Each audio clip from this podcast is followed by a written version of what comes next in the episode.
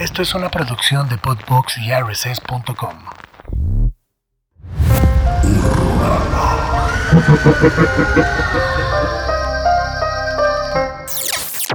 Bienvenidos a un nuevo episodio de Horrorama. El día de hoy tenemos programa especial y el día de hoy no me acompaña Mike. El día de hoy me acompaña Andrea, arroba miedo mismo. ¿Cómo estás? Hola, estoy muy emocionada porque Vientos, vientos. soy muy fan. ¿Eres, eres muy fan? Pues Sí, ¿no? es que tiene poco que los descubrí, pero a mí me encanta hablar de cine de terror, A huevo. entonces escucharlos siento como que pues como que están ahí, ¿no? En una sala platicando y yo también quiero participar y por fin me tocó. No, sí, y- y en algún momento te íbamos a invitar. Yo la realidad es que te empecé a seguir por... eh, tenemos un amigo en común, Guarromántico. Ah, Y en algún Sí. momento le dije como, oye, tenemos este proyecto, se llama Horrorama, quizá te gustaría verlo, aunque sé que él no es exactamente fan de las películas de terror, pero le dije, pues en una de esas te gusta y le echas un like por ahí, ¿no? Me dijo, no es mi fuerte, pero tengo una amiga que le encanta todo lo de terror y pues justo me dio como tu arroba y dije, ah, lo voy a empezar a seguir, ya nos empezamos a seguir, onda. empecé a ver tu contenido. Cuéntanos un poquito eh, tus colaboraciones, eh, más o menos como lo que te dedicas enfocado al terror. Ok, bueno, eh, yo soy colaboradora de manera oficial, aunque está detenido, en El Último Pasillo, que es un podcast donde también hablamos de cine de terror, Ok. de uh, Uriel Reyes, que es el, el, pues, host de Relatos de la Noche. Ok. Nada más que está detenido y ya no lo hemos hecho y no sé qué, ¿no? Em, pero eh, en mi página, en Miedo mismo, yo a mí lo que más me gusta es pues hablar de cine de terror, que me parecieron las películas, em, pues un poco también chistes que me gusta Claro, hacer sobre sí. cine de terror, ¿no? sí, que, aparte- están chidos, ¿no? Ajá, como que siempre Sí. aplica, o sea, como que siempre se presta, sobre todo ciertos chistes como que sabes que solo algunas personas van a cachar, que son como un poquito más clavados, Sí. ¿no? Por ejemplo, Kick Punch, que hace, es, Ah, sí, es un claro, ilustrador que hace pues cosas ahí de terror. Es súper gracioso porque, Sí. pero solo es gracioso si has visto las películas Claro, de terror, ¿no? Si no, es como, no entiendo esto, ¿esto qué? Sí, solo es gracioso si tienes como las referencias y sobre todo las referencias de las películas de terror, porque realmente nadie se acuerda de la trama de un capítulo de Winnie Pooh o de ciertas cosas de exacto. Disney, ¿no? Pero pues son estos personajes como ya clásicos que de pronto los ves como reinterpretados en como estas portadas como de cuentos de vieja escuela de Disney Sí. o como cosas más como para niños, pero que Kick Punch le da la vuelta completamente, ¿no? Sí, me encanta. Sí, entonces, bueno, eh, esa es mi página. Me gusta muchísimo hablar de cine de terror. O sea, yo puedo estar horas, horas y horas. sé que solo tenemos una aquí. Me voy a detener. No, pero, pero, pero puedes venir varias veces. Ay, yo feliz. Es, eso eso Sí. estaría increíble porque siento que el día de hoy que vamos a platicar un poquito de licántropos y hombres lobo, eh, siento que el tema da para muchísimo. Yo creo que esta va a ser la primera parte de varias, ¿no? Y con suerte ya estará por acá Mike Sandoval, también para que lo conozcas. No, no lo conoces, ¿verdad? No, no lo conozco. No te pierdes de nada. No, no no es cierto. Mike, saludos. Te extrañamos, la neta. Yo sí lo, lo- lo extraño. Los programas que no he estado ha sido, no quiero decir complicado, pero como que ya estamos muy acostumbrados a cierta dinámica. Porque además, Horrorama, como que en sus inicios, antes de que estuviéramos detrás de una cámara, un micrófono, lo que sea, pues Mike y yo siempre estamos hablando de películas de terror, ¿no? Justo Fue así me lo imaginaba. Ajá. O sea, como que le- la transición a poner una cámara y un micrófono como que fue muy evidente o muy fácil, porque pues es algo que generalmente hacemos en la peda, en cuando comemos, cuando sea, ¿no? Sí, Saliendo y- del cine. Y mira, ustedes son muy clavados. Yo, yo no me considero tan clavada, ¿No? ¿eh? O sea, sí me, me encanta aprender y me encanta escuchar y me encanta hablar. Pero yo siento que yo comparado con ustedes no soy tan clavada. Pero a mí siento que me pasa lo mismo. O sea, que luego conozco amigos que digo, no mames, él siento que ha visto más películas de terror. Y lo hemos dicho en Horrorama, no se trata de, de ver Ah, sí. quién ha visto más, sino como de platicarlas, comentarlas, Exacto. tener diferentes puntos de vista, qué nos gusta, qué nos molesta, etcétera. Pero me pasa eso que digo, híjole, todavía me faltan muchas películas por ver, ¿no? Yo Incluso algunas de las que son como canon o como de las clásicas, hay cosas que por ahí se me han pasado desapercibido y como que digo, sé que tengo que ver esto, pero todavía no lo veo. Y últimamente, creo que desde la pandemia me pasa que digo, puedo ver un título nuevo o, o sea, y con nuevo me refiero a algo que no haya visto O puedo volver a ver Gremlins otra vez. Y es como, ah, quiero ver Gremlins. y ya si da tiempo, vuelvo a ver el nuevo título, ¿no? No sé si a ti te pasa eso. Me que a pasa veces súper seguido. ver cosas nuevas, aunque nos gusta descubrirlas, es un poquito complicado como salir de tu zona de confort, que son estas películas como más mm, clásicas para de manera personal, ¿no? Es que creo que, de hecho, eh, es una discusión que tenemos constantemente porque, no sé tú, pero yo sí soy muy de la idea de que se sigue haciendo muy buen cine de terror. Claro, sí. O sea, detesto cuando las personas me dicen así, ay, es que ya no asusta. Y yo, pues tenías siete cuando viste Poltergeist. Claro Sí. que ya no te asusta. Claro, No, o sea, claro, claro que las nuevas películas ya no te asustan, ¿no? Claro que It de 2019, 2017 ya no te asustan. Exacto, exacto. Como te asustó en los 90, cuando, Claro, o sea, yo, por ejemplo, tardé mucho tiempo en cerrar los ojos cuando me lavaba el cabello, Ok, porque claro. me daba pánico que saliera Sí. Pennywise por la regadera, Fíjate por que- la coladera. Que Pennywise fue como de las primeras cosas que de chavito me daba mucho, mucho miedo. Recuerdo, ya, ya lo platicaron en Horrorama, hay dos que me daban muchísimo miedo. El primero es Pennywise y la segunda era Chucky. Mm, O sea, er- eran dos cosas que de niño no mames. Y, y recuerdo específicamente Pennywise porque yo veía el 5, venía las caricaturas y pasaban el, Ah, el sí. comercial, ¿no?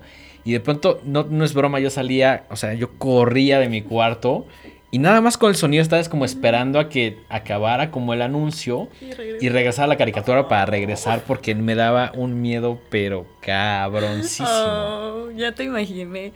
Sí, o sea, pero yo sí creo que todavía se, se hacen buenas películas de cine de terror. Y pues no sé, este me pasa muy seguido porque también como en todos los géneros, como en todo, cuando tú ves muchas cosas, evidentemente te vas a encontrar cosas malas. Y a veces uno está sí. muy cansado como para aguantar una mala película, sí, no, ¿no? no- no hay nada más chafa que decir, le voy a invertir dos horas de mi vida a una película que cada vez dices, ah, esto pues, como- como, que no me fascinó. Hubiera visto Gremlin 2. Ajá, o, o un- cualquiera de las que ya sé y que me gustan, que ya sé que me van a gustar de alguna manera, ¿no? Sí es un poquito como frustrante, pero creo que es un ejercicio que eh, hasta cierto punto inevitable, ¿no?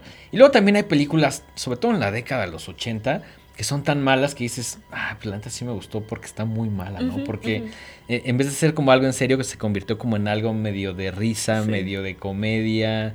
eh, a veces pasa, pero no hay nada más chingón que ver una película de terror y decir, no mames. Es tan mala Esto- que es buena. Yo recuerdo, creo que de las últimas que me pasó mm, con Hereditary. Y yo creo que es un sentimiento bastante en, común con los fans del terror, ¿no? Sí, o sea, es que, por ejemplo, cuando yo la vol- yo la vi, yo me tardé muchísimo en verla, ¿La- porque ¿La, viste en cine? no, Ok. tuve la, o sea, es que aprendan de mis errores. No hay que ser prejuiciosos, no hay que ser personas prejuiciosas. ¿Viste el luego- trailer y que dijiste, no mames? No, vi el, o sea, no, ni siquiera vi el tráiler, porque esa temporada yo tenía como esto de, no quiero ver trailers porque nada más me, o me emocionan o me cuentan la película y me lo arruinan todo, entonces no veía nada. Ok. Y pues ya sabes, empezó esto de la película más aterradora del mundo, vamos, y, y- y prendieron las luces porque la gente se salió del cine. Y yo, pues ya me la sé, ¿no? Sí, claro, dijiste, "Ay, no mames, otra No, vez, pues sí. más bien digo, güey, es que eso yo siempre he sentido que daña mucho la película, porque puede ser una muy buena película, pero pues si vas pensando que te va a mandar al manicomio del terror, igual y ya se arruinó la experiencia, ¿no? Sí, creo que a veces luego las empresas hacen eso o este tipo de publicidad. Lo odio. Pero, híjole, si no está a la altura, creo que siempre está muy extrapolada, muy extra- exagerada como la publicidad. Sí. eh, de que, que el clásico, no, había gente saliéndose y alguien vomitó y cosas así, ¿no? Que dices como... eh, a mí tampoco me encanta, pero con Hereditary creo que sí salí del cine genuinamente, no asustado, pero sí mal vibrado. Y contento, ¿no? Y, De, y sí, "No, es- sí". es- son como sentimientos encontrados porque dices, puta, esto estuvo cabrón y, y- y me lastimó internamente, pero de una manera chida, ¿no? Sí, pues tuve la mala fortuna en ese entonces, este, o sea, no es eso la mala fortuna, pero vivía con mi ex, ahora exnovio, ok. y pues yo soy una persona muy sola, ¿no? O sea, me gusta mucho pasar tiempo conmigo misma. Entonces me acuerdo que me dijo así de, oye, voy a ir a por unas chelas con mis amigos. ¿Quieres ir? No, vete, déjame sola, por favor. Aquí me voy a quedar, me voy a poner una mascarilla, toda Voy a la ver una película, Voy a ver una película. Era noche, o sea, eran como las 10 de la noche. ¿no? Ok. Y yo, ah, pues casual, vamos a ver Hereditary en la casa, sola, completamente. Ok, ok, ok. con dos gatos, ¿no? claro que sí. Pues ya, no, yo estaba, yo dije, ¿qué, ¿qué acabo de ver? O sea, estaba emocionadísima. Aparte, ya más allá como de esta onda sobrenatural, esta carga que le ponen... Pues ahorita está muy de moda sobre todo el tema, ¿no? De, yo creo que sí marca toda una tendencia de esta carga eh, de tus padres, ¿no? Y de- Sí, de- que- y que dices, es- "Ah". Es justo una de las cosas que no me gustó, que digo, No. la- la- las traducciones siempre son malas, no, me Ah, refiero a, a, este, a que le pusieron aquí el legado del Ah, diablo. Entonces siento que cuando le cambias el nombre a- de Hereditary al legado del diablo, pierde mucho la intención de de, la película, ¿no? Entonces, eh, estoy muy de si- acuerdo. siento que justo el, el tema del- de la herencia, de cómo se van eh, pasando las cosas de una generación a otra, es muy importante, lo resaltan mucho en la película, pero el hecho de que le pusieran el legado del diablo, aunque bueno, el legado del diablo realmente como que es un título más... eh, Comercial, Ajá, dilo, dilo. Sí, sí, claro, es, es- está hecho para que digas, ah, es una película de terror, aunque pues, realmente la, la idea del diablo, es- no, no sé. o sea, Ni al creo caso que- el diablo, ¿no? Así no, yo nunca vi nada así, ¿no? Como que se Paimon sugiere por ahí ciertas más. cosas. Ajá, Sí. Exacto, el personaje de Paimon, pero realmente me pareció muy desafortunado, aunque Sí. entiendo también por, qué- por, qué, por qué lo hacen. ¿no? Sí, pues, de hecho, este... O sea, es que a mí me chocan la- los doblajes que hacen, ¿no? De- Así como, güey, ¿por qué le pusieron ese nombre? Hay una película que se llama... eh, Es, es un thriller sobrenatural, pero ahí me- muy, muy light, ¿no? Y es muy divertido y te la pasas muy bien, que se llama Odd Thomas, que está basada en unos cómics. Ok. Y sale este maravilloso que se fue muy pronto, Anton Yelchin. Ok. Este, y bueno, pues al final de, o sea, pero la película se llama El hechicero del diablo. Que el diablo no, no, no figura en la película, pero ni en broma, ¿no? y yo me tardé tanto tiempo en ver esa, pues no quiero decir joya para no elevar sus expectativas en ese sentido, pero si están buscando algo que ver para entretenerse, pasársela bien y ver una película emocionante, esa película, o sea, sale William Dafoe, sale, Uf, o sea, es- está bien, la neta es muy buena película, ¿no? Digo, en el nivel que, pro- en la proporción que tiene que estar, pero es muy buena película. Y yo me tardé tanto en verla porque se llamaba El Hechicero del Diablo. O sea, yo en Netflix Sí, la que veía, diji- ajá. El Hechicero del Diablo. Y yo, Sí, dijiste, no, no mames, esta va a la lista de las cosas que no voy a ver, ¿no? con mi trenza. No próximamente, Sí. así de... Yo no la voy a ver. Pero la vi y la verdad es que me gustó mucho y todo eso. Pero bueno, no sean personas prejuiciosas.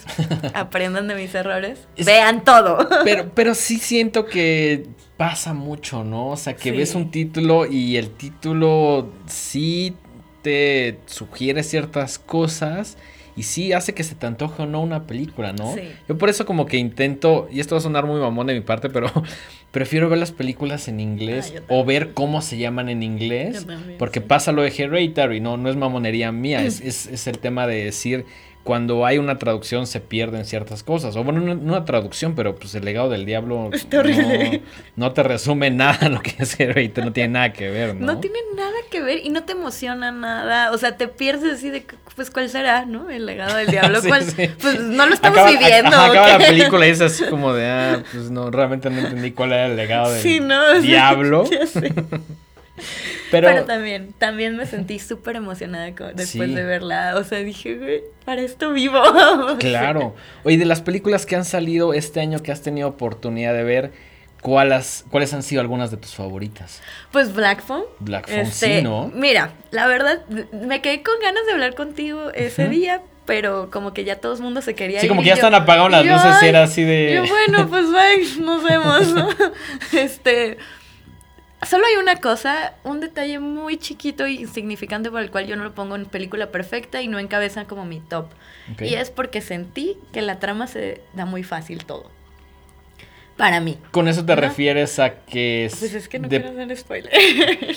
Pues ya salió la película. Ah, o sea, bueno, si les hacemos spoiler, Ajá. Si no la han visto, pongan pausa este video, vayan a verla. Si ya la vieron, quédense, porque. Andrea nos va a contar cuál es ese pero. O sea, yo siento que, que sí es cierto que los fantasmas estaban ahí justo para ayudar a Finny y para decirle cómo escapar. Y, Claro. Pero sentí que todo fue muy, muy, muy fácil, ¿no? O sea, así de... En ningún momento tuvo problemas para entenderle a los fantasmas, a lo que se Sí, como que la comunicación fue muy rápida y muy directa. O sea, ¿no? perdón, pero en el, en el escape room yo tuve más pedos que Finny. Ahorita vamos a platicar el Vamos escape a room. platicar de ese escape room. Pero eh, ese tipo de cositas a mí fueron lo- las únicas que por eso, solo por eso, yo sé que puede ser una tontería, pero solo por eso no la pongo como en mi top.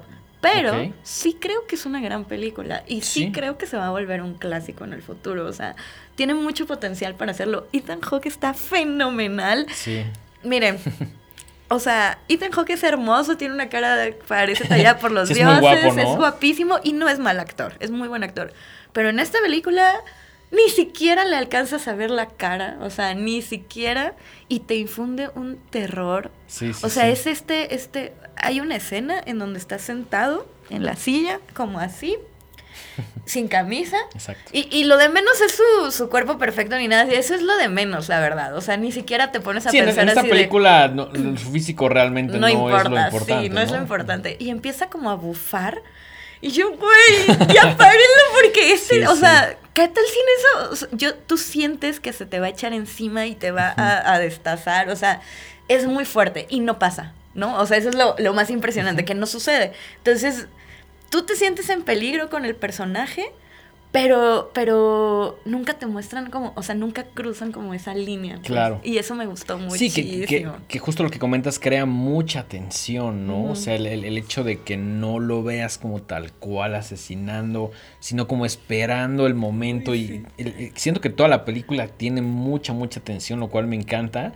Porque al final, el cual nos vamos a, a platicar, ya como que puedes de alguna manera como que liberar, ya siente como un, ah, como un Sí, alivio, ¿no? sí. Pero sí, estoy, estoy muy de acuerdo. Y también creo que la intención, o una de las intenciones de, de Derrickson, el, el director, al contratar a Tom Savini para que sea la máscara, es, a mi punto de vista, decir, vamos a retomar esta tradición de, de que haya un nuevo Ghostface. Mm. De que haya un nuevo Michael Myers. Sé que es muy ambicioso pensar así, ¿no? Decir, eh, no ha habido. Lo platicaba con Mike, decíamos que. Se me olvidó el nombre, pero el, el- el- la marioneta de Saw. Ah, este. No, Ya se me olvidó. Billy, Ah, sí, exacto, Billy, ajá, Billy, Billy. Billy. Se- sentimos que es de los últimos como íconos del Sí. terror. Que la franquicia puede gustar o no. A mí me gusta, en general ¿Hasta me cuál gusta. te gusta? Me ahí te va, me gustan las nones. me gustan la 1, la 3, la 5. Sí disfruto de, de la 2 y de las demás. Llegué hasta las 6, me parece. Sí ¿Cuál llegó- es la 6? Este... Híjole, no. La verdad es que ya las tengo Porque hay una que se llama. Jigsaw, pero Sí. hay como 20 mil, entonces... La última que vi fue Jigsaw y es una cosa, es, es un ejercicio muy extraño porque es como una suerte de remake, pero también como requel. Ajá. Y, y no estoy seguro si estaban como tan conscientes de eso cuando escribieron el guion. Es lo que te iba Como a que, como que se siente más como un accidente. de Que está mal hecho.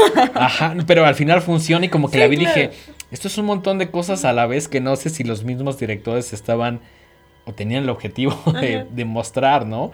Pero Jigsaw me gustó bastante. Sí, es que sabes qué, creo que por eso, por eso no sean prejuiciosos y vean todo lo que puedan, porque la verdad es que hay películas que igual y en cierto momento no tienen una valoración justa por la por las personas o con el tiempo empiezan a marcar una tendencia, Claro. ¿no? Entonces, eh, yo no sé qué tan atrás hay que ir para ver cómo, cuál película o, o qué ejercicios eran los que estaban eh, dictando que ahorita tu- estuviéramos en la época de las recuelas, ¿no? O sea, porque sí, sí, Sí, tiene una esencia muy, muy, muy, Sí. muy característica de recuela y entre que, ah, bueno, vamos a explicar esto y vamos a explicar aquello y no sé, y yo no sé, ¿o no? O sea, igual y hay que poner un poquito más de atención a ver si, si realmente... que te- imagín- imagínense nada más que Jigsaw fue la que marcó la, re- la tendencia de recuelas. O Sí, sea, nada más está, imagínense eso. está muy cabrón eso, ¿no? Porque Jigsaw fue unos años antes, creo que al menos como unos cuatro o cinco que Scream. Que bueno, la, la Scream, la, sí, la sí, la última, ¿no? última. Que me parece de alguna manera la más afortunada dentro de ese tipo de... Ah, pues miren. Uf, gran playera, gran playera. Sí, la vi desde que llegaste dije, uy, qué chingón está esa playera. Pero sí, Scream me parece como la más inteligente, la más pensada en, en esa onda de, la recuela. Sí. Que es una moda que me gusta, ¿eh? Ajá. O sea, no sé si es moda, tendencia o como quieran llamarle. Pero me gusta, me gusta la idea de decir, vamos, esto es medio remake, esto es medio un montón de cosas. Y sobre todo creo que Scream sí se preocupa mucho por decir, vamos a darle al fan lo que quiere. Lo cual es- tiene sus pros y sus contras. obvio, claro. ¿Sabes? Pero yo salí fascinado de Scream. Yo también. Jigsaw también la recomiendo mucho. Y justo platicando de toda la franquicia, probablemente la primera y la tercera sean mis favoritas.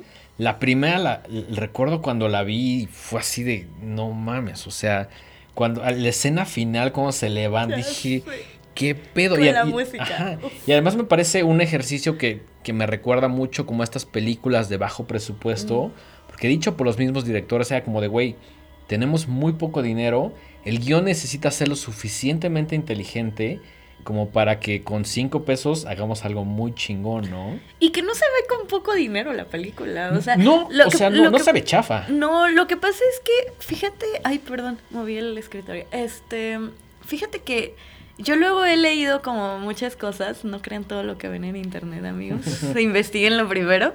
Este, en algún momento leí así, ya sabes, ¿no? Estas imágenes que ponen como en los grupos de cine de terror y todo eso, porque yo sigo como a 40, 50 grupos, estoy A huevo. ahí, ¿no? No participo, nada más leo yo a... Nada más robas memes. Nada más robo memes, sí, obvio. No, y este. y hace cuenta que había uno que decía así de: No, pues es que dos universitarios se juntaron, hicieron un. decidieron hacer una película, la mejor película del terror de todos los tiempos. Y después de siete días de grabación, salió So. ¿No? Eh, Haciendo como de James Wan y este se me, se me olvidó el nombre, pero. Yo siempre solo me acuerdo de James Pero, Wan. pero aparte me, me ha gustado como su trabajo en general, eh, que es también el, el, el coprotagonista en So, es el actor. Y, y yo así de, ah, no mames, claro que no. Y la historia es básicamente que sí hicieron un corto, hicieron un cortito ahí que pues les funcionó no sé qué, y ese corto fue el que llevaron a la productora y le dijeron, tengo Claro. esta idea, y ya le dijeron, ah, bueno, pues aquí Está tienes este chingona, varo, toma ¿no? tu varo, No ¿no? te voy a dar mil millones de Sí. millones, pero, pues, ahí esto, ¿no? Y, hay un Danny Glover por ahí, ¿no? Ándale, que claro. seguro no sale tan barato. O sea, sí, no se puede, no, o sea, no, no, las cosas no son tan fáciles, ¿no? Perdón. Pero eh, creo que sí, o sea, yo sentí eso, lo que cuentas, describes con Hereditary, yo lo sentí también con So, cuando la Sí. vi, ¿no? Y tenía, no sé, 15 años, ¿no? ¿Cuándo, ¿En qué año se estrenó So? Híjole, So, si no me equivoco, es 99. No, yo- no, yo estaba en secundaria. Ok. Yo soy Sí, de los tú- tú- 90. Tú, eres mucho más joven que yo. Ay, pero, pero, pero está increíble que también las películas que ves son nuevas, viejas. O sea, ves un poquito de todo porque pues, eres una persona que le interesa el Sí, terror, claro. ¿no? Siento que siendo fan, no puedes quedarte solo en una época porque luego o has visto pósters o reseñas o reinterpretaciones en Ujú. unas películas que dices, ah, quiero ver a qué se está refiriendo esta escena y obviamente es una referencia a un montón de cosas, ¿no? La primera es del 2004. 2004. Tenía ok. 14.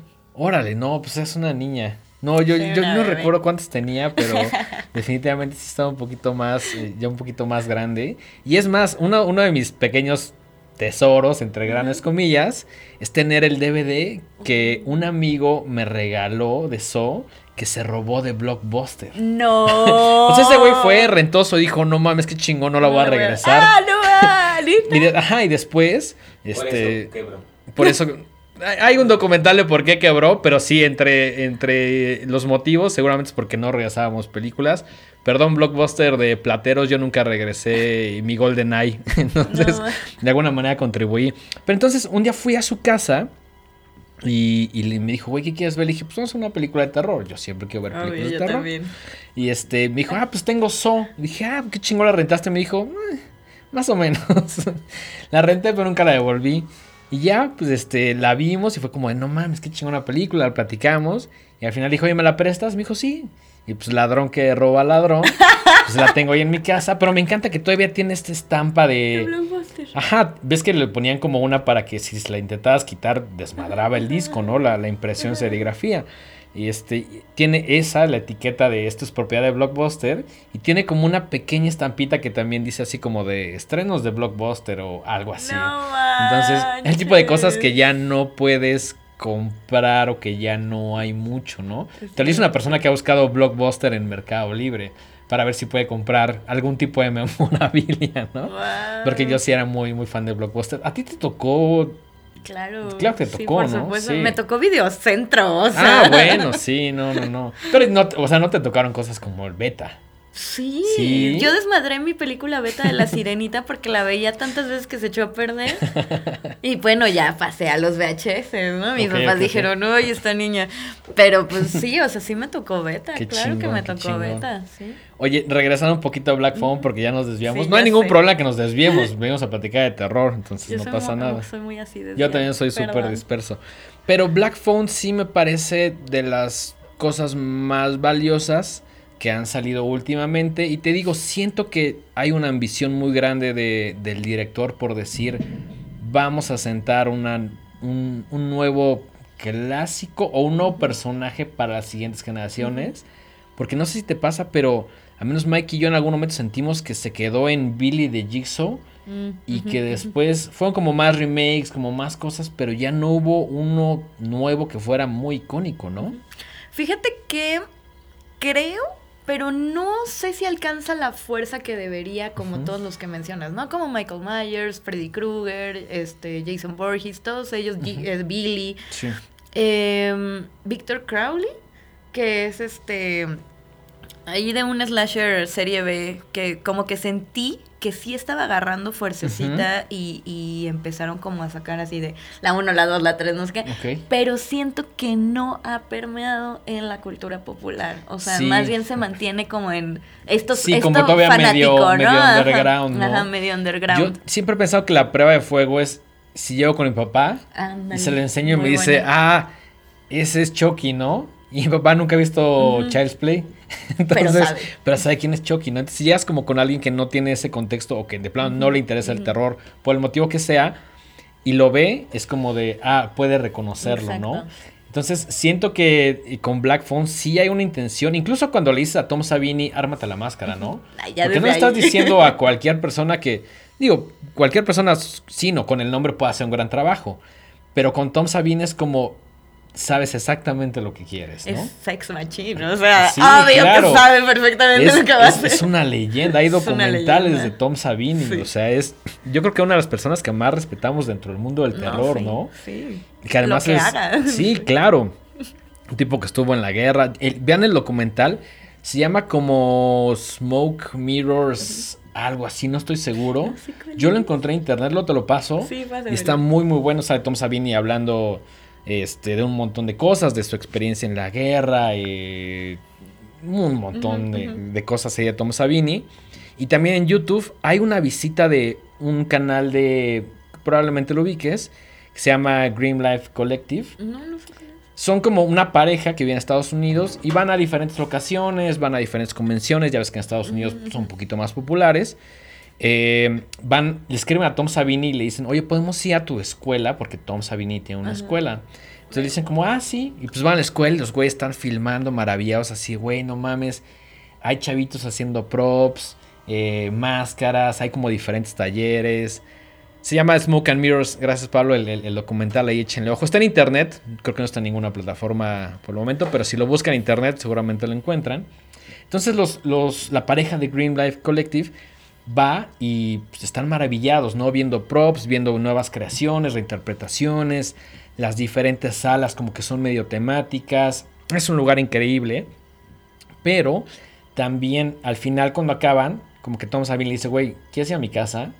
Y los güeyes así, no mames, ¿cómo que a tu casa? Y dice, sí, güey, está cerquita caminando, Ajá. ¿no? Y es como de, güey, ¿podemos ir a tu casa? Y es como, claro. No, y la casa de Tom Savini es, es una cosa que yo nunca había visto en mi vida. Es, es, es, el, es como un museo de cera chingón, así. Con una, una colección de máscaras, gremlins. No, no, o sea, las cosas que tiene Tom Savini. Tiene como este muro y este muro una colección de este de máscaras, Wow. eh, tiene torsos, tiene no, tiene una cantidad de cosas en el techo. Vean ese video, se los recomiendo muchísimo llegando a tu casa tienes una tarea que hacer. Sí, eh. Porque la casa de Tom Savini es una verdadera locura. Me, imaginé como un poco la de Guillermo del Toro, pero más Sí. hardcore acá. Siento Sí. que la de Guillermo del Toro como que tiene un poquito más de orden. Como que la de Tom Savini como que de pronto pateas un gremlin y como que De de pronto hay... Ajá, sí. Ah. O sea, sí tiene cosas acomodadas, pero luego es como de, ah, sí estaba trabajando en esta máscara y pues ya la abandoné y... Pues aquí tengo unas capas de Drácula y tiene una cantidad de No cosas manches. cabronas. No solo de las que él hace, sino las que ha adquirido como a través de los años, ¿no? Por ahí creo que tiene un... No recuerdo si es un alien o un predator, perdón que lo confunda. Vi el video hace tiempo, pero que le dijeron como, güey, participaste en esta película, te vamos a pagar tanto dinero. Dijo, no, no, no, güey, denme los props y yo me los quedo. O sea, es un tipo que Ah. prefiere que le Sí, den claro, que le den ese tipo de cosas a que realmente le den algo pues, tan común y corriente como el dinero, ¿no? Igual y fue por Depredador, no sé. Probablemente, Fíjate pero- No, me acuerdo, porque vi el, el making of de Depredador y sí tenían como un, un prop inicial, o bueno, un modelo inicial donde Sí. querían, pero al final ya se decidieron por lo otro, por lo práctico. Entonces no sé. Porque el de ser. Alien es de Giger. Sí. Exacto. desde el inicio, Desde según el yo. inicio, sí, sí, sí. Entonces, Sí, desde los Un bocetos. misterio que tenemos que resolver. Estoy casi seguro que es un Predator y no recuerdo si lo tiene en la escuela o lo tiene en su casa, que realmente su casa es una extensión de, de la escuela, ¿no? Es, es el mismo lugar, solo la escuela no tiene camas, pero la casa de Tom Savini sí, ¿no? Imagínate ir a la escuela con... No, a ser No, una- me mató. ser una cosa increíble. Dejo ¿no? todo, dejo mi trabajo. dejo- No, y, y- además es como pues, estás tomando clase y pues, no, no las da Tom Savini, o bueno, no sé cómo funciona, pero pues estás así armado tu modelo o lo que sea, y de pronto ya Tom Savini como, ah, ¿qué estás haciendo? Y es como, no mames, Tom Savini, Lo que usted quiera, señor. Sí, claro, es como, güey, no, o sea, Qué y, chido. y llega con algunos alumnos y dice como de, no mames, este güey es el cabrón, este güey es el chido. O sea, yo creo que respeta a todos. Sí, Pues, obviamente claro. hay gente que sobresale más por Sí, ciertas habilidades, porque le echan ganas, por lo que sea, y él está como muy consciente de eso, Qué ¿no? chido. Entonces está súper chido que contraten a Tom Savini para hacer la máscara de, de The Grabber, ¿no? En, en Black Phone. Y es justo esta intención, ¿no? No sé si tú sientas que sí quieren de alguna manera poner como un nuevo personaje clásico. Es que justamente va de la mano con lo que yo creo que aparte es una película que tiene muchas lecturas y conforme va pasando el tiempo se vuelve más profunda, o sea, conforme la ves otra vez, sientes que es más profunda, ¿no? De lo que parece o de lo que una reseña o una sinopsis te pueda, te pueda estar diciendo. Y sí creo que tiene toda esta vibe de estas películas que veíamos en el Canal 5 Sí. cada fin de semana, cada tres fines de semana y marcaron toda nuestra infancia. Entonces, sí me suena lógico Ujú, que hayan encomendado esa tarea. O sea, es que tiene muchos iconos la película. Claro. Digo, no es de Stephen King, pero es el hijo de Stephen King, ¿no? Y, y no, eh, no, eh, o sea, Ethan Hawke, que es un grandioso actor. Este, los personajes son muy memorables. Yo tengo ahí mis issues con el niño específicamente, pero la niña me encantó. O sea, qué ¿Con maldito. Eh, ajá, con Finny. A mí me gustó más el personaje de la niña. A mí también, a mí también me gustó muchísimo más el personaje de la niña. No es que haya odiado a Finny, solo sentí que no estaba al nivel de la niña y de Claro. Ethan Hawke. Sí, para porque, mí. porque la niña se ve una inteligencia superior incluso al cuerpo de policía, ¿no? Ujú. O sea, Emo- y una inteligencia emocional Claro. aparte. O sea, no, no, no, es muy especial, es muy especial. Eh, entonces, puede que tengas razón, ¿no? O sea, puede que ustedes dos tengan razón y que sí hayan, hayan, haya sido de una forma intencional el encomendar Sí. la tarea del diseño de la máscara y aparte tratar de crear un icono, ¿no? Y no sabemos, igual y en unos 10 años van a decir así, güey, es que salía, no me acuerdo cómo se llamaba la película, pero la pasaban en la tele y salía el fulano máscara, con esta máscara como a la mitad y Sí, no sé sí, qué, y, y luego tenía unos cuernos y era como en parte sí me daba mucho miedo y todos así de, ah, pues mira, es Black Phone, ¿no? Es The Grabber. Sí, Sí. Yo, yo creo que esto solo el tiempo lo dirá. Sí. Pero estoy muy emocionado y, y hasta cierto punto ansioso de, de ver qué va a suceder este Halloween. Si alguien va a tener una Mm. máscara de The Grabber, me parece increíble porque además siento que puedes tener como la máscara y, y- y el resto es como ropa normal. Si es un cosplay player un poco más clavado, sí intentarás como conseguir algo de época, una camisa Claro. similar, etcétera. Pero siento que la, la máscara en sí es, es, es el personaje, ¿no? Y cómo se le quitan ciertas partes y cómo de pronto está sonriendo y de pronto tiene como una cara triste y de pronto solo es como un Sí. cubrebocas, que eso lo siento muy influenciado por los tiempos que vivimos. Sí. Eh, también la idea como de los cuernos, es una cosa Sí, tiene, interesante. tiene como muchas etapas, ¿no? como medio La- modular, ¿no? Ajá, exacto. Y, y, ti- y va, va pasando con, o sea, la tendría que volver a ver, pero tengo esta sensación de que no es aleatorio, obviamente. Sí, o no. quiero creer que no. No, yo, yo creo que eh, sí hubo un diseño de cómo funcionaba la máscara y de cómo se iba a ver en ciertas escenas, ¿no? A lo mejor solo la parte del cubrebocas, a lo mejor solo los cuernos, la mitad de la nariz para arriba. Y es que lo interesante es que la máscara es la misma, entre comillas, Ujú. pero desde- va cambiando, ¿no? O sea, Sí, justo tiene como, como dices, a veces ¿no? tiene los cuernos, a veces, pero sabes que es la misma. O sea, en ningún Sí. momento, aunque se vea distinta, sientes que es otra máscara. Sí, que tiene muchas, ¿no? Parece como una completa que va armando con una configuración un poquito diferente, ¿no? Sí, Es, fue como de los elementos que más me gustaron. ¿Qué tal si platicamos de la experiencia que, que hizo este Universal? Sí. Eh, que, bueno, obviamente hicimos la función. Muchas gracias a todos los que fueron. Se sintió realmente especial verlos a todos. Y como pusimos ahí en Instagram, eh, es increíble estar con nuevos y viejos amigos. Así que gracias a todos los que fueron. Estuvo bien chido. No te invitamos porque ya habías Porque visto. no me querían invitar, porque No, dicen, estás no, no vamos a ser sus amiguis. No, estás Y yo, invitada a todos los eventos de Horrorama, que eh, a la fecha han sido uno. pero, pero ya habías visto la película. Sí, ya la había Entonces, visto. de alguna manera, como que dijimos, queremos que la vean personas que no la han visto. No, sí, definitivo. Pero no te preocupes. Pero Próximos yo quiero eventos. estar en el desmadre, a mí invítenme. ¿Qué tal si platicamos de esta experiencia que armó Universal en sus oficinas en Coyoacán? Que es esta suerte de escape room temático de Black Phone. A mí Mike me dijo, saludos a Desiree, muchas gracias que nos invitó. Y me dijo, oye, pues está el- el- el- esta activación que están haciendo, temática obviamente con el estreno de Black Phone. eh, ¿Por qué no vamos? Y dije, ah, pues va. Me dijo, es medio escape room. Yo nunca había un escape No. room, pero ya me habían platicado más o menos de qué iba. Entonces como que dije, ah, pues bueno, va. Ya llegamos y estaba el Peli la semana, también ahí saludos, este gran camarada. Y fue una experiencia bastante chingona que, digo, la, la idea en general es que estés ahí y que hagas ciertas cosas para poder escapar de The Grabber, que es el, el- el personaje de Ethan Hawke en, en la película, ¿no? Y cuéntame qué te pareció a ti, si fuiste sola, si fuiste con amigas, ¿cómo fue tu experiencia? Pues mira, fui con mi mejor amiga, que la conozco desde hace mil años, y ella, eh, ella es pues manager de, por ejemplo, de Guarromántico, ella es manager de Ah, no Guarromántico. sabía que Guarromántico tenía Sí, claro, manager. ya es un tipo importante. Sí, que me ¿no? encanta que cada vez que lo veo me saluda así como, ¿qué pasó, No, carnal? eh, Es- sí, es a, un- a es un- Guarro yo lo conozco desde hace 10 años. sí? O sea, somos amigos de la universidad. Ok. Sí, sí, sí. Yo, lo, yo lo conocí en otro lado, pero hace como unos 6, 7 Ah, más o menos. tampoco Vas a la mitad, no te preocupes. En cinco años más ya son pi- Pinky Friends Forever. este, bueno, ellos dos los conozco desde la uni, o sea, fuimos juntos a la uni, nos hicimos amigos. De hecho, él era el mejor amigo de mi ex. Entonces, Ok. en el divorcio, yo me quedé con la custodia.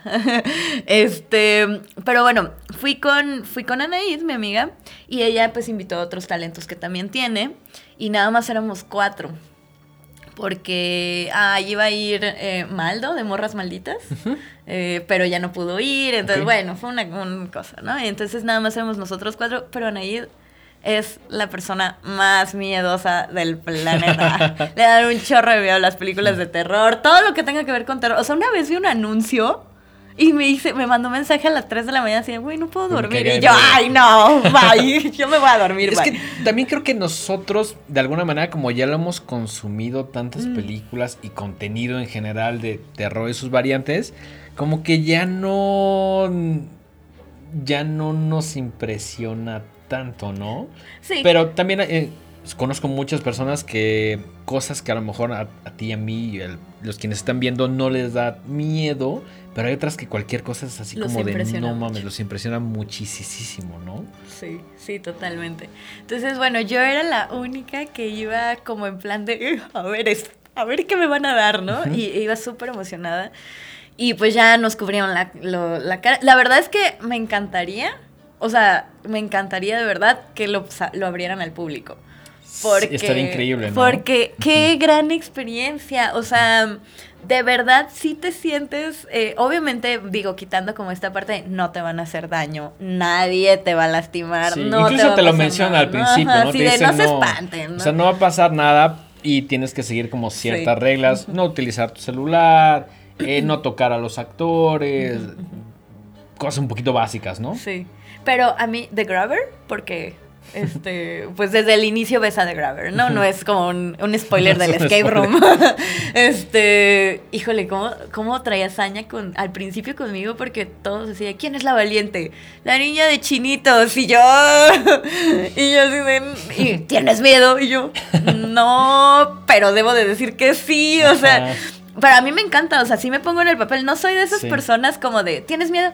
No, pues no, o sea, es así como, pues no tengo miedo, pero dime Sí, qué claro, quieres estás que haga, ¿no? Voy a jugar. una ficción, Ajá, exacto, claro. voy a jugar, ¿no? Quiero jugar, quiero jugar. Y yo estaba emocionadísima y yo, yo a mí me veías corriendo por todos lados del cuadro. Así, esta pista ya la hicimos, vamos, vamos, pónganla por allá. Muevan los tapetes. Eres como la líder del grupo, ¿no? pero yo no fui la buenaza en resolver las cosas. Ok. O sea, ¿Una fueron, fueron los, lo- con los que íbamos acompañados, que es eh, un streamer de, de gaming, Ángelo, y su amigo.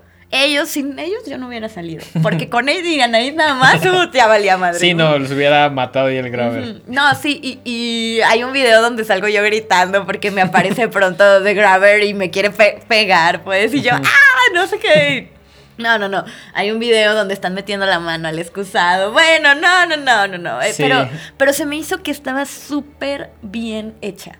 O sea, de esas que sal- digo, es que qué revitalizante, qué emocionante. Eh, estoy muy emocionada. O sea, cuando salí, yo estaba emocionadísima. Así de, güey, hace mucho que no iba a esto. Y es que yo ya había ido un escape room antes que duró como dos horas, o ya no me acuerdo cuándo, pero mm, ni siquiera pude terminar el... A mí me gusta mucho, o sea, yo soy muy de jugar ese tipo de juegos, pero online. Más como de acertijos, como de resolver pero cosas. online. o sea, no, no es, es que sí. Sí, claro, a mí, a lo mejor- mí me cuesta mucho trabajo Sí, en la, salir de mi casa. en la comodidad de tu hogar, en tu computadora. Y es estoy ahí viendo y resuelvo los acertijos y no sé qué, y me encanta.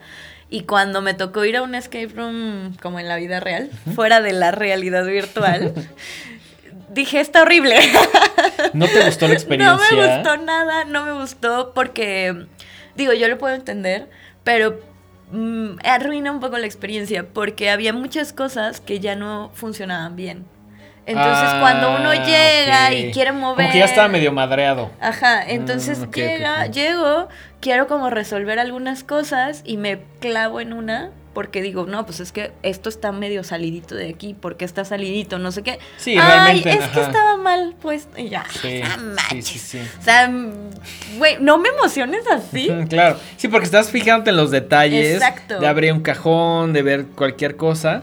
Que siento que en, en este Black Phone, no sé si es porque la activación es muy reciente, pero yo igual intentaba abrir cajones, estaban pegados y era como de, ah, bueno, por ahí no es, ¿no? Este, pero sí estás como fijándote en todos los detallitos porque tienes que hacer eso para poder escapar, ¿no? Claro. A mí lo que más me gustó es la, ambienta- la ambientación. O sea, siento que sí Gran se parece mucho a los escenarios que ves en la película, ¿no? Específicamente la, la cocina y como el, el cuarto donde está Finny, ¿no? No, está La cañón. cocina retro del 78, si no me equivoco, sí parece una cocina del 78. Está muy, muy chingón. Creo que a mí en general lo, lo que más disfruté de la experiencia es estos pequeños momentos en los cuales se te olvida que es una ficción. Que estás así como de pronto diciendo, soy, soy Finny y estoy tratando de salir de aquí. Y por ejemplo, hubo un momento donde Mike estaba como platicando por el teléfono Ajá. y yo vi que estaba la grave atrás de él. Y yo le gritaba a Mike Oh.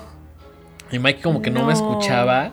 Y hasta que de pronto lo vi como que se asustó, ¿no? Entonces la siguiente vez que sonó el teléfono me dijo como, güey, ya te toca a ti. Ya, como, Nadie- ya fui y yo contesté, pero yo estaba pegado a la pared.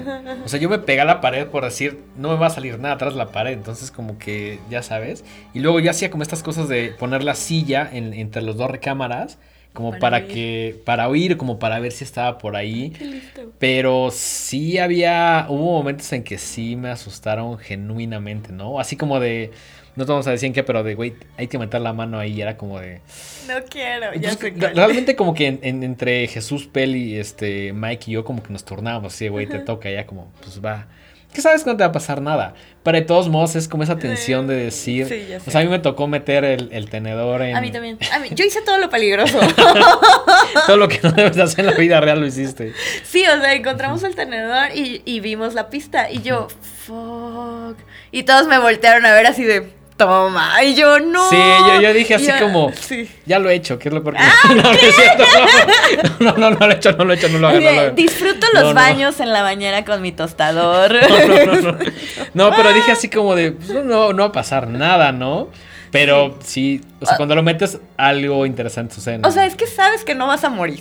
Sabes que no Sí, te van a lastimar. Ajá. Pero no por eso significa que no te quiera, no te vayas a sorprender, no te vayas a espantar, no te vayas, no vayas a decir, Sí, ay, claro. no, no te sobresaltes. O sea, No, y, sí. y- es justo eso, ¿no? Esos momentos donde se te olvida que es un juego, se te olvida que es un escape room y tu mente empieza como a viajarse y, y crees que realmente estás ahí. Eso es lo realmente, para mí, chingón de la experiencia, ¿no? No, está, está, la verdad es que sí vale mucho la pena. Me encantaría que la abrieran al público, sería algo fantástico. Y, o sea, por ejemplo, hay una parte en donde suena el teléfono y contesto yo, hola, Oli. Y así de, está dormido, sal, ¿no? Ajá, y yo, ya vi la película. le colgué. Así de, ya sé cómo termina esto, no va a salir así. Y le colgué y volvió a sonar, obviamente, así de, Ajá. güey, sal. Y yo, "Uh". Sí. y, y yo, pues salga alguien y todos, ni No, en ni pedo, güey, no, ve no, tú. pues y yo, fuck. Entonces yo tuve que hacer todo lo peligroso porque yo era la valiente, ¿no? Y yo, "Uh". Siento, siento que al principio yo estaba más asustado porque cuando te ponen como la capucha, pensé que iba a ser durante todo el, el lapso de- del juego y dije, no, no mames. Pero Eso dicen lo de las campanas, ¿no? horrible. Incluso cuando pusieron la capucha, que yo no veía nada, cubrebocas, capucha, me sentía súper asfixiado. Yo tenía mis manos como así. Ajá. O sea, como ya sabes, como Ajá, para tentear, ¿no? cualquier Así, pedo ¿qué tengo pasa? mis manos, Ajá. ¿no? Y llegó alguien y como que me las bajó así como, ya sabes.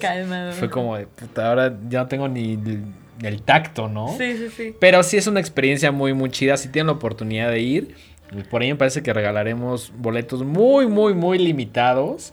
Pero es algo que espero que funcione también, que lo abran al, al público porque es una gran experiencia. Cadena de oración para que abran Black Phone Sí. el escape room al público. Súper sí. Es Sí. más, yo creo que cobrando una cantidad mínima, que no le veo lo malo. Pues lo porque que cuesta un escape room. re- Sí, claro, requiere un mantenimiento, ¿no? Es, es- es complicado hacer un... Hay un equipo detrás. Eh, no vería nada mal que cobraran y creo que tendría mucho, mucho como interés del, del público en, en ir, ¿no? Yo también. Oye, ¿qué te parece si pasamos a lo que iba a ser nuestro Chale. tema principal? Pero está poca madre porque Sí. esto nos obliga a hacer una segunda Es lo parte. que te iba a decir. Nos obliga obliga a invitarme otra parte. vez. Sí, claro que te vamos a invitar muchas veces. Escogimos un par de películas. eh, en su mayoría fueron como recomendaciones tuyas. Escogiste dos de un tema del cual extrañamente no habíamos platicado. Que es básicamente licántropos y hombres lobo. Y me encantó la selección porque no fue. eh, eh, películas como más obvias. No fue The Howling, ¿no? Este, no fue esta de. Ay, eh, American Were- Werewolf. Ah, claro. Que son películas que nos encantan, Por pero, supuesto, pero son un poquito más obvias, ¿no? Entonces tú eh, escogiste un par de películas. ¿Qué te parece si empezamos con la primera que es eh, Wolf of Snow Hollow? Ay, sí. De 2020 de Jim Cummings. Yo la vi, creo que durante la pandemia. Yo también. Y, y no, y, o sea, en México creo que pasó muy desapercibida, ¿no? Eres, o sea, por eso dije así de, quédate con quien hable del lobo de Snow Hollow, porque nadie habla del lobo de Snow Hollow. Sí, no. y, y fíjate que al inicio yo dudé mucho de mi, de mi buen gusto. Este, porque cuando tengo malos gustos estoy consciente de que son malos gustos. Me digo, Sí, ah, claro, me gustan, nos son gustan malos, las pero no cosas- pasa nada. Nos gusta John Waters, nos Ajá, gustan claro. cosas Sí, mal o sea, claro. Pero, pero el lobo de Snow Hollow yo decía así de, pero no es mala película, ¿por qué nadie está hablando de ella? Y, Y al inicio sí dudé de mí misma, ¿no? Dije, güey, igual y no es nada buena, igual y que, que, pues no sé, ¿no? Igual y fue porque la vi en pandemia, fue porque me identifiqué con la crisis del personaje, fue porque, pues, estaba bajo sustancias en ese momento, no lo sé, ¿no? Pero no, la verdad es que la volví a ver, o sea, justo cuando estábamos como en pláticas de, ah, no Sí. sé qué. Y dije, la neta, no es mala película. A mí me gusta la película porque, número uno, ¿qué onda con Jim Cummings? O sea, Sí, está haciendo todo. porque además, o sea, si no me equivoco, la dirige, la escribe y la actúa. Sí. ¿Qué pedo con eso? Que un poco es como bájale tres pesos a tu egocentrismo. Sí, claro, claro. Pero, pero también, al menos a mí me sugiere que él lo tiene tan claro que, Que es como. Que es, comprometido. ajá, que es como de. Yo tengo que tomar la mayoría de las decisiones que pueda. Es como que estás en el trabajo y aplicas el quítate, yo lo hago. Siento que es muy, es, él es muy así, no es como, güey, este güey no, no va a entender el personaje tan perfecto como yo. Yo soy el único que lo entiende al nivel que se necesita expresar. Yo mismo lo voy a hacer. Yo mismo voy a dirigir. Yo mismo voy a escribir. Lo cual sí, como mencionas, es muy egocéntrico. Pero siento que es a veces la única manera en la cual tienes que recurrir para, para plasmar lo que quieres plasmar, ¿no? Pero además, también él. Tengo entendido que produjo la, la misma película porque tenía. a- Acababa de. O sea, había hecho otra, no le fue mal y con ese dinero reinvirtió para poder hacer esta película porque él quería decir que era una película solo suya. Para los que todavía no saben de qué va El Lobo de Snow Hollow, es una película en donde se está ubicada en un pueblito turístico en donde, bueno, la actividad principal es el esquí, las cabañas y no En sé qué. Si no me es, equivoco, ¿no? es nevado, ¿no? Entonces, este, todas las actividades de nieve son las, las actividades principales y las que sostienen al pueblito. Y en temporada, la, la peor temporada, haz de cuenta que es un poco como copiándole la, la haciendo la dupla con, con, con tiburón. De, de, Sí. ajá, porque igual, o sea, viene, viene la época, la temporada Ah, alta claro, sí, sí, turística sí. y entonces Sí, como el lugar vacacional, que es muy familiar. exacto.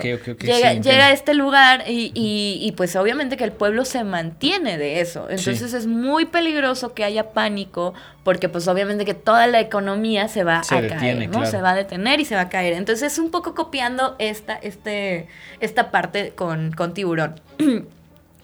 Y resulta que empiezan a haber asesinatos, desapariciones de mujeres, etcétera. Bueno, algo muy violento, muy sangriento y muy extraño. Que sucede en los primeros Sí, cinco sí. minutos, lo cual me encanta, A mí ¿no? también me o sea, que haya kills durante los primeros cinco minutos es como a huevo, quiero ver esto. Sí, así de, oh, ¿qué pasó? y, y, y bueno, este detective que es Jim Cummings, que aparte ni siquiera es la primera vez que hace de oficial, bueno, como de sheriff, ¿no? Es más bien un sheriff. Pues está tratando de investigar y todo mundo le dice, es que es el lobo de Snow Hollow, el hombre lobo de Snow Hollow, Exactamente. ¿no? Y él es una persona así de, no mames, eso no existe, esa Exacto. mamá de los licántropos se lo inventaron, bla, bla, bla, bla. Y pues lo tienen que ver. o sea, es que lo interesante justamente es este juego, ¿no? Digo, hay muchísimas cosas interesantes de la película, eh, pero una de las cosas interesantes que al menos a mí me parecen es justamente esta, ¿no? Como todo el, todo el mundo, o sea, en las películas licántropas, cuando hay algo, una situación así, todo el mundo te dice así de, no, es que, es que, o sea, nadie cree en lo sobrenatural, siempre tiene que ser algo Sí, sobrenatural. tiene- explicación ajá, ¿no? científica tiene que haber Exacto, detrás, ¿no? Exacto. Y tú como espectador dices, ay, pobre tonto. O sea, no tiene ni idea de que Sí, sí, sí, existe el hombre lobo y se lo va a comer, ¿no? O sea, o algo así. Y, y ese juego es lo que es muy interesante en esta película. O sea, a mí, a mí eso me gusta mucho. Y hay algo que me encanta también, pero tendría que ser un spoiler y no estoy muy segura de ser un spoiler sobre esta película, la neta. Eh, igual, creo que no es una película tan popular como para que podamos dar un spoiler, porque creo que hay muchas personas que no la han visto. Porque no es una película popular y eso Cero fue como de las cosas que me encantó como de la selección que hiciste, ¿no?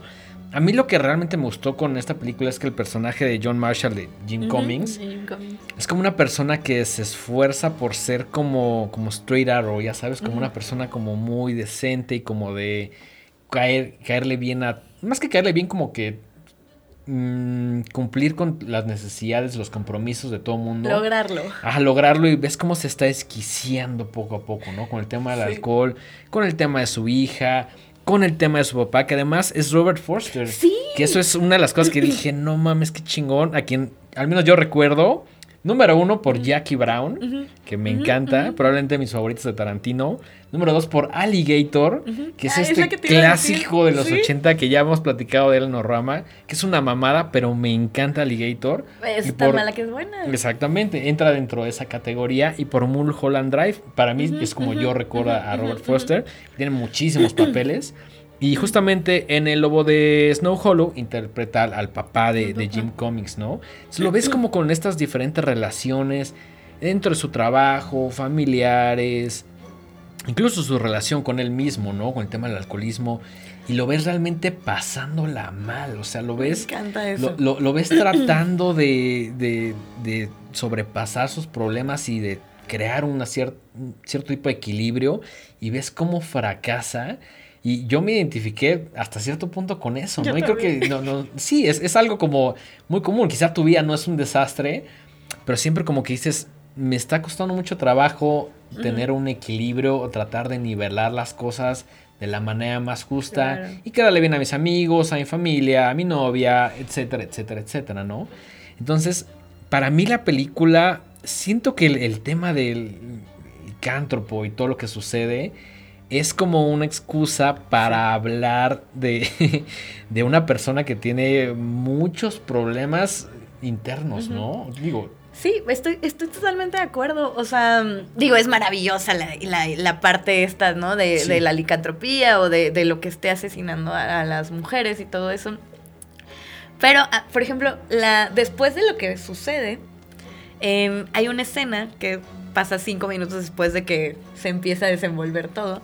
Y está él en su junta de alcohólicos anónimos hablando y habla sobre cuánto tiempo lleva sobrio y de la concentración. Y me encanta esa secuencia porque él empieza a hablar sobre la concentración y está volteando para arriba porque sí. está escuchando, ¿no? El ruido que hay arriba, porque aparte la estación de policía está arriba, ¿no? Y entonces él empieza así, y lo que me ha ayudado a hacer Concentrar. eh, a- es sí. concentrarme y empieza así. Sí, sí, está eh, completamente disperso, Ajá, ¿no? ¿no? Y es, a, mí, a mí se me hace algo maravilloso. O sea, creo que Jim Cummings, independientemente de que sea súper egocéntrico, que digo, ya se verá, ¿no? Pero, pero yo creo que es muy egocéntrico y, y- y que sea. mm, O sea, siento que no tiene nada al azar en esta película. Además, Sí, no. que no sé si sea el término correcto, pero yo siento que es una película muy millennial. O sea, desde todo, ¿no? Y, y- y- y hasta las, las pequeñas cosas que no parecen importantes, pero ayudan a, a que nos identifiquemos más con los personajes. Por ejemplo, eh, algo que me gustaba mucho era la hija tiene un novio, ¿no? Claro. Y entonces la hija, pues obviamente que ella no entiende a su papá y no entiende por qué el papá la quiere retener y lo que sea, como cualquier adolescente cualquier generación. Pero cuando se fuga la chica con su novio y quiere ella tener relaciones sexuales, me encanta, me encanta, me encanta que el novio todo el tiempo le esté preguntando, ¿pero estás segura? ¿Pero está bien? ¿Pero no sé qué? Claro, sí, Y- que, y- que es, que es- Creo que puedo decirlo por fortuna algo que ya sucede en nuestros tiempos, ¿no? Que es como el, consentimiento tiene que ser la primer prioridad dentro de cualquier relación Cualquier de diferente interacción, tipo, ¿no? ¿no? Eso me parece uno de los grandes aciertos de nuestros tiempos. Y, y son cositas que tal vez no son importantes para la trama, no van a ser una mejor o peor película, pero la hacen familiar. O sea, te hace sentir que sí, Sí. está presente, ¿no? Sí, no, en ningún momento, incluso dentro de la primera parte que la esta pareja, no hay escenas de sexo. ¿no? ¿no? Sí, ¿no? Es una película, como mencionas, muy familiar, aunque no lo parezca, ¿no? Sí, y la película realmente por su nivel de, de sangre, quizá, no es nada familiar, ¿no? Sí. Y otra cosa también que me gusta mucho es el personaje de la que es la dupla de él, que... que El híjole, otro como policía. la policía, Ah, aquí lo traigo anotado. Ricky Lindholm se llama. Y ella sale... eh, tiene un personaje ahí secundario también en la última casa, en el remake de la última casa a la izquierda que fue de la, creo que fue la primera película de Wes Craven, según yo. Pero es el remake, ¿no? Que, que a mí, eh, bueno, bueno. Fíjate que no lo vi, ¿eh? Pues está normal. O sea, puede. De- puedo ver otras no cosas lo puedes, antes. ajá, si no Ah, lo ves, no te pierdes de nada. Va, va, va. No, no sé, ¿no? Pues si vas a ver la última casa a la izquierda, mejor ve la de los 70, Sí, ¿no? claro, que creo que es, no sé si es 74. 70 y algo, Ni sé, sí. ¿no? Pero bueno. Y, y también otra cosa que me gusta, porque es el personaje, es un personaje que es subestimado por ser mujer, que, que no tiene respeto por ser mujer, que es, ella tiene una personalidad también como más tranquila, más, más ecuánime, más así, es muchísimo más inteligente que el que está de sheriff. Sí, claro, que todo- todos los que Y están que ahí. todos ¿no? los que están sí. ahí, ¿no? Y todos estos, elementos y cómo se desenvuelve su personaje y cómo concluye su personaje, yo digo, es que es súper millennial esto, es Sí. Súper millennial. Y a mí me gusta muchísimo. O sea, se me hace, se me hace muy familiar, se me hace muy, o sea, familiar en el sentido de, de o sea, estas cosas sí van para la época y no Claro. significa que, que por eso sea una mala película o que sea una excelente película, solamente tiene congruencia. Y, y además me gusta que justo lo, lo que mencionas, ¿no? Como ciertas temáticas, como ciertas cosas que vemos hoy en día no están metidas con calzador. Porque luego, luego se nota cuando Sí. es como de, ah, pongamos a la mujer afroamericana como la protagonista. o ese tipo de cosas que está bien que se hagan, pero a veces parecen más como que alguien llegó y dijo, oye, tenemos que hacer esto porque pues, ya vivimos en estos tiempos, ¿no? Que estás, de- o sea, al final, o sea, a mí, a mí se me hace como que esta parte de, o sea, yo creo que, bueno, yo Creo que no existe tal cosa como la inclusión forzada, ¿no? Más bien es como la exclusión forzada. Pues es, Eh, ajá, que por exacto. ejemplo, Pasa yo- todo lo contrario, que realmente es del, del- se separa el objetivo, ¿no? Claro, pero por, eh, sí siento que hay muchas cosas que como espectadores no queremos aceptar, ¿no? Que son naturales. Por ejemplo, esta chica, esta, esta, esta chica que, aparte hay una escena, ¿no? En donde él la llama por su primer nombre o algo sucede y ella le pone un alto de golpe y le Ah, dice, claro, es, de- sí, es sí. oficial fulanita, ¿no? Exacto, sí, Y sí. entonces él se queda así como, "Ay, que- y, y, y son todos, e- o sea, son estos pequeños detalles que van teniendo en donde co- tiene sentido porque así Claro. construye el personaje. Es coherente, ¿no? Y- Es y te habla de, de- coherente, de que un- exacto. de que el guion está muy bien Ajá. pensado, ¿no? Y, y cuando se siente forzado es porque el guion no tiene ni pies ni cabeza y no saben si, si o sea, no, no han construido bien el personaje. Que yo siento que no tiene nada que ver como con esta parte de la, de la llamada o mal llamada inclusión forzada, ¿no? De, ay, ahora todos son gays. Ay, ay ahora todos Sí, son negros. claro, o y sea, dices, no, o O sea, y creo que es también un problema como de decir, esta es la, la idea original y ahora tengo que agregarle este tipo de, yo lo llamo cuotas, como de decir, tiene que haber una mujer, tiene que haber un personaje no binario, eh, etcétera, ¿no? que, que, o sea, tener una lista de esas cosas no tiene ningún sentido. Sí, claro, no, y, y además siento que es lo que dices, ¿no? En vez de que se sienta natural y como Lógico. lógico, se ve como hay forzado. En esta película ocurre completamente lo contrario, todo es muy, muy coherente, ¿no? Sí. Oye, ¿qué te parece si pasamos a tu siguiente recomendación? Ah. El programa de hoy puede durar un poquito más, Pablo. ¿Sí? Ah, bien. Solo un poquito. Perfecto. Prometo que la segunda vez no voy a extenderme.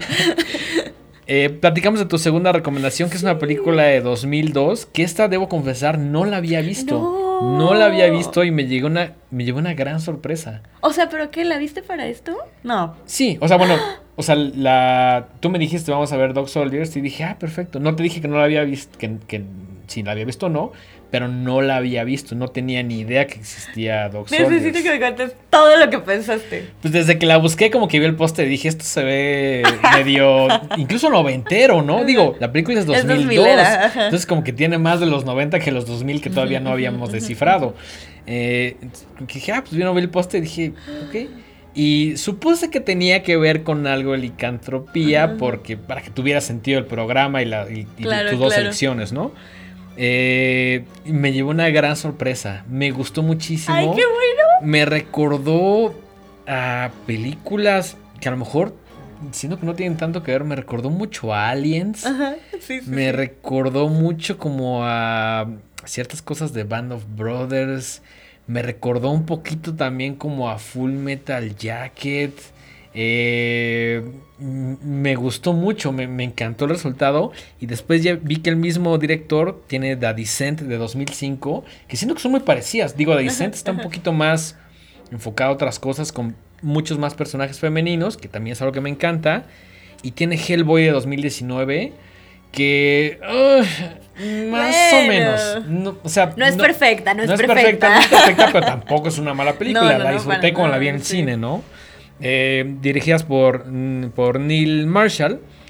Y disfruté muchísimo Dog Soldiers. Y también creo que esta parte, en la parte como de la segunda, como que ya se ve un poquito más el tema de li- la licantropía. Al principio como que solo se sugiere. Y me encanta que es una película que está como más enfocada a la relación entre este equipo militar y cómo son ingleses e intentan ser como muy hombres fuertes, como indestructibles, como, pues, como en esta onda de, de- del machismo de, digo, De las que- masculinidades. Sí, digamos, claro, es- ¿no? exactamente, Otro ¿no? tipo Como- de masculinidades. y, y ahí es muy evidente cuando de pronto se ponen a platicar como de qué es lo que te da miedo a ti, ¿no? Y pues hay uno que dice como, no, a mí me da miedo esto, a mí me da miedo lo otro. Y es como de, no mames, ese güey no le da miedo nada. Ajá. Y cuando él cuenta la historia de qué es lo que le da miedo, uff, es una cosa muy loca, ¿no? Denso. Pero siento que es, y, lo digo como hombre, que creció en los 90s, 2000, siempre hay una competencia de, a lo mejor un poquito inherente de, de- de ver quién es el, el- el Más más, atrevido, el más macho. Lo cual hoy en día es un discurso, por fortuna, pues, bastante estúpido, pero a mí sí me tocó crecer en una época en la cual Sí, claro. el, el que se aventaba del precipicio más alto era el más hombre, ¿no? Entonces...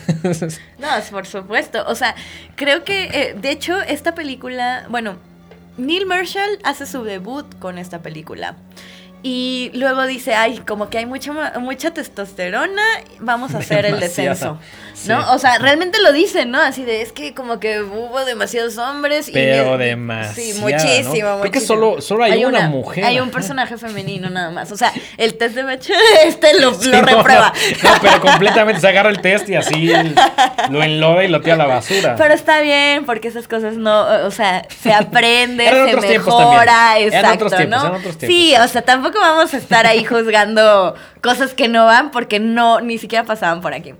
Y, y a mí, a mí esta película es mi película favorita de Hombres Lobo. O sea, sí, o sea, la Órale. adoro. Y Incluso creo- más que esos clásicos de los 80. Incluso más que los clásicos. No voy a negar que los clásicos son los clásicos, nadie los toca, son Sí, no, maravillosos. la, la- la selección favorita de quien es muy sí, personal, no, ¿no? ajá, pero esta es mi película favorita de Hombres Lobo. No solamente creo que tiene de los mejores diseños de Hombres Lobo, o sea, que se me hacen una cosa mm, preciosa, de verdad. Si no han visto la película, véanla, denle chida. la oportunidad. Y, y- y es más, no vean el tráiler, no lean la sinopsis, no nada. Yo justo no, vi sea, nada. O sea, yo vi, yo vi el póster. Yo vi el sí. póster y dije, yo confío en Andrea, voy a verla, ¿no? Y dijo, ay, Andrea, No, no, bueno. no, me gustó un chingo, me gustó un chingo. Me da muchísimo gusto, de verdad, porque es de mis películas favoritas. Y siento, paréntesis, que si eres hombre y creciste en cierta época, justo lo que platicábamos, te puedes identificar de, de una manera un poquito diferente. Órale. Sí, o sea, como que dices, eh, yo, yo estuve en esta Aquí. competencia absurda, ¿no? Sí, que, que, que creo que se evidencia mucho en la parte de los militares, o, o al menos como en toda esta, todos, todas estas películas de escuadrones, de militares, de guerras, ¿no? Todas estas películas bélicas o que tienen algún dejo de, de película bélica o de algo que tenga que ver con batallas. Creo que esta competencia o esta... mm, O sea, de verdad sí, sí cuestiona mucho las masculinidades, ¿no?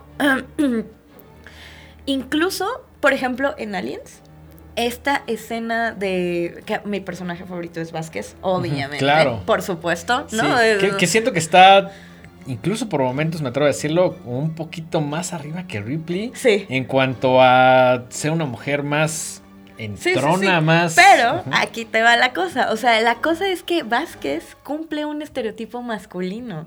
Es, Entonces, es una mujer que podría relacionar con valores más masculinos que femeninos. exacto. O sea, comparada con una Ripley, ¿no? eh, con cómo se lleva con los... Que por cierto, Ripley antes iba a ser, iba a ser hombre. Sí. o sí. sea, yo lo que, lo a que escuché hombre. es que le pusieron Ripley, pero eh, no le pusieron género. O sea, como que dijeron, se va a llamar Ripley y como que nadie sabía si era hombre, mujer. La historia es que resulta que originalmente era, eh, digamos que, eh, ¿cómo se llama el cabo que, que, que la ayuda al inicio? Mm, No me acuerdo, pero el cabo, ¿no? Este, el que so- también sobrevive.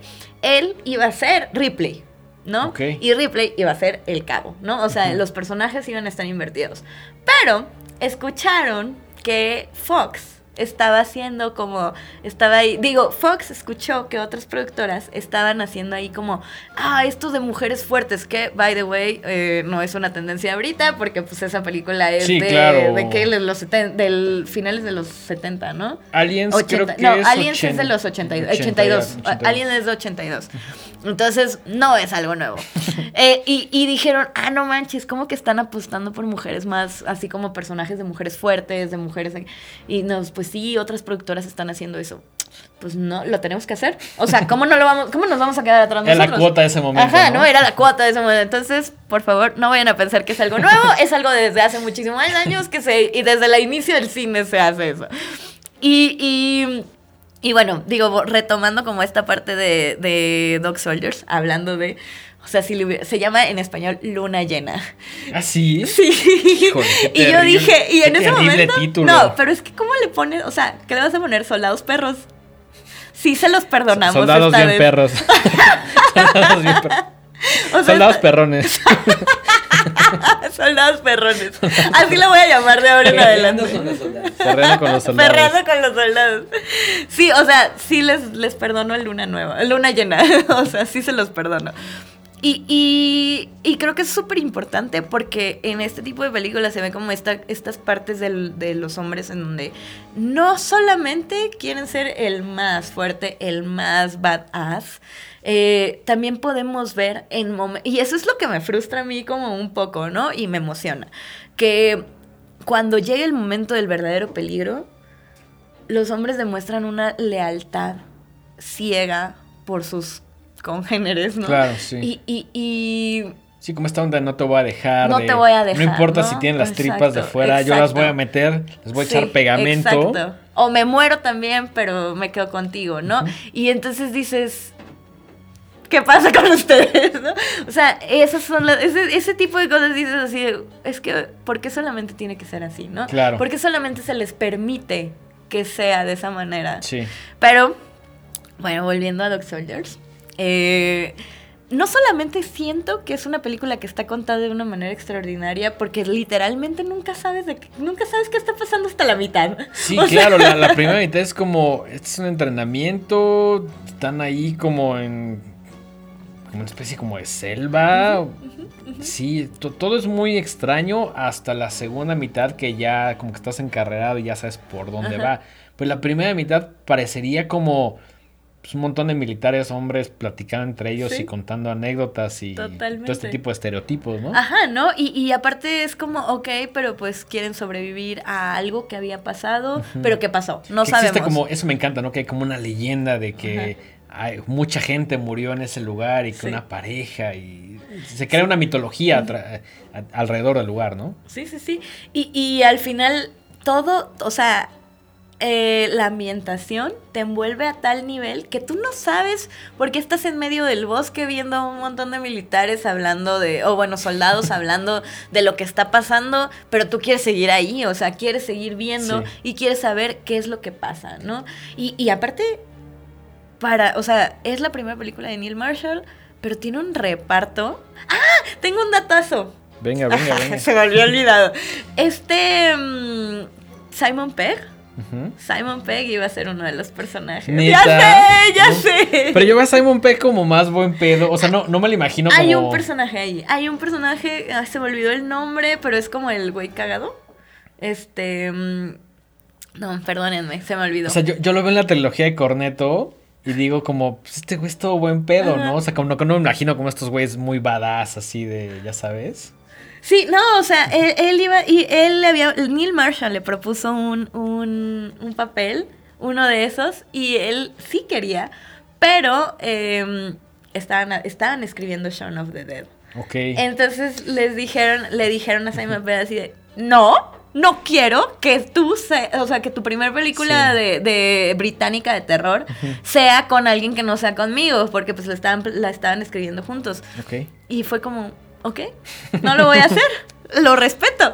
Y, y Claro. entonces, bueno, ahora ese papel salió, o sea, fue para alguien más y todo eso, ¿no? Pero, pero imagínate Simon Pegg en esa película. No, la neta es que no me lo, no me lo imagino. Para mí Simon Pegg es principalmente esa trilogía, ¿no? Es- o sea, es Shaun of the Dead. Es, Y para adelante. Sí, claro. No me lo pues imagino. sí la es, es un buen dato, es un Sí. buen dato. Sí, está bien padre.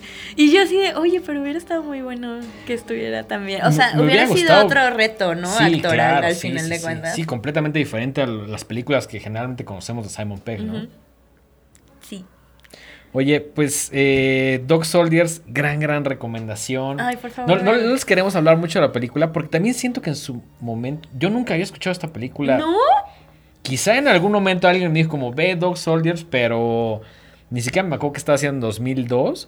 Pero definitivamente, no en qué es ayer, pero definitivamente no tenía ni idea y fue una gran, gran sorpresa. Y creo que, como comentábamos, es una película que tiene muchas capas. ¿no?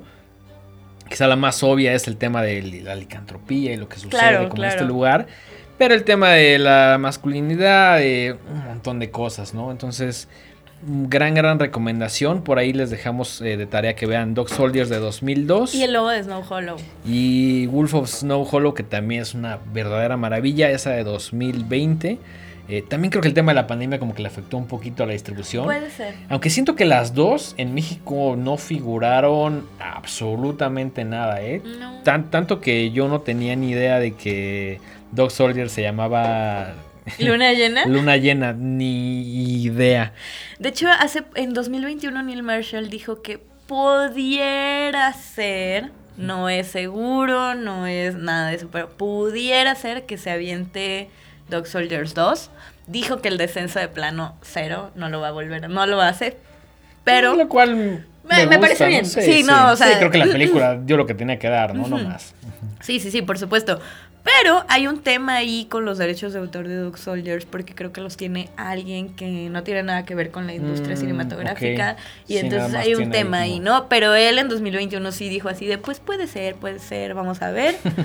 Me gustaría, pero no lo sé. Y, Estaría- y todos estamos así de, ay, a ver, a ver qué dice, a ver qué se logra. Estaría, estaría increíble. Oye, claramente el, el programa de hoy nos quedó muy cortito. Ya sé. Vas a tener que venir unas cuatro o cinco Yo las que veces al quieran, menos. las que quiera, yo, yo, si es hablar de terror, yo lo que quieran, donde sean, cuando quieran, todo. Y a mí me emociona muchísimo. Vientos, vientos. Oye, pues muchísimas gracias. Primer capítulo de Horrorama. Espero que te haya gustado. Espero que cuando lo vuelvas a escuchar digas, ah, pues no quedó tan mal, quedó chingón, me gustó. Cuando lo vuelva a escuchar voy a decir, ay, es que hubiera dicho esto, ay, es que hubiera dicho Es aquello. que incluso nos pasa a mí y a Mike, ¿no? Creo que han sido pocos los programas que duran menos de 50 minutos. Ajá. Generalmente nos sale la verborrea y platicamos un montón de cosas.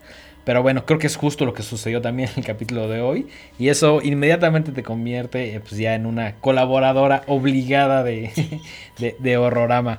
Eh, pues bueno, vamos a cerrar el, el capítulo de día de hoy. Algunos, algunos saludos antes de despedir. Saludos a César Luna, saludos a Mariana Balcázar, a Diego Nevarez, a Andrea García desde Locombia. Ahí no sabíamos que teníamos personas que veían el programa desde Colombia, pero muchísimas gracias. También a Israel Chaparro, que por ahí nos recomendó un par de trabajos de Joe Hill. El traje del muerto y la novela gráfica de Lock and Key, que yo no tengo una idea, pero tú parece que ya la viste. Lock and Que- Key, eh, obviamente que está enfocada como a un público más joven, pero no por eso significa que es mala. Ok. Pero pues obviamente las temáticas son un poco más, más jóvenes, ¿no? Pero eh, la novela gráfica es genial. Sí, me encanta. Pero el, creo que el programa no está mal. O sea, creo, que el- creo que la serie no está nada mal. Va, perfecto, perfecto. Pues esos son los saludos. Eh, antes de despedir, por favor, cuéntanos de tus redes sociales, donde te podemos eh, escuchar, donde te podemos leer, donde te podemos encontrar, básicamente. A mí me encuentran en todos, todos lados, eh, TikTok, eh, Twitter, Instagram, Facebook como arroba miedo mismo. Yo me llamo Andrea, pero me pueden decir la tía miedo mismo. Ya, ya me resigné, ya, ya, ya, ya lo entiendo. no, pero o sea, tío, somos Mike y yo, es una chavita. Bueno, pero eh, no tengo ningún problema. Y pues nada, yo hablo de cine de terror y les cuento como lo que lo mismo que aquí, pero prometo ser menos dispersa en mi canal. Perfecto, pues mis redes personales, arroba el dengue. Recuerden que las redes de este programa son arroba los horrorama, tanto en Instagram como en Twitter. Por favor, échenle un like al video, nos ayuda más de lo que creen. Suscríbanse a Postbox. Eh, y pues creo que es todo por el día de hoy. Nos vemos en el siguiente capítulo. Muchas gracias. Gracias. Adiós.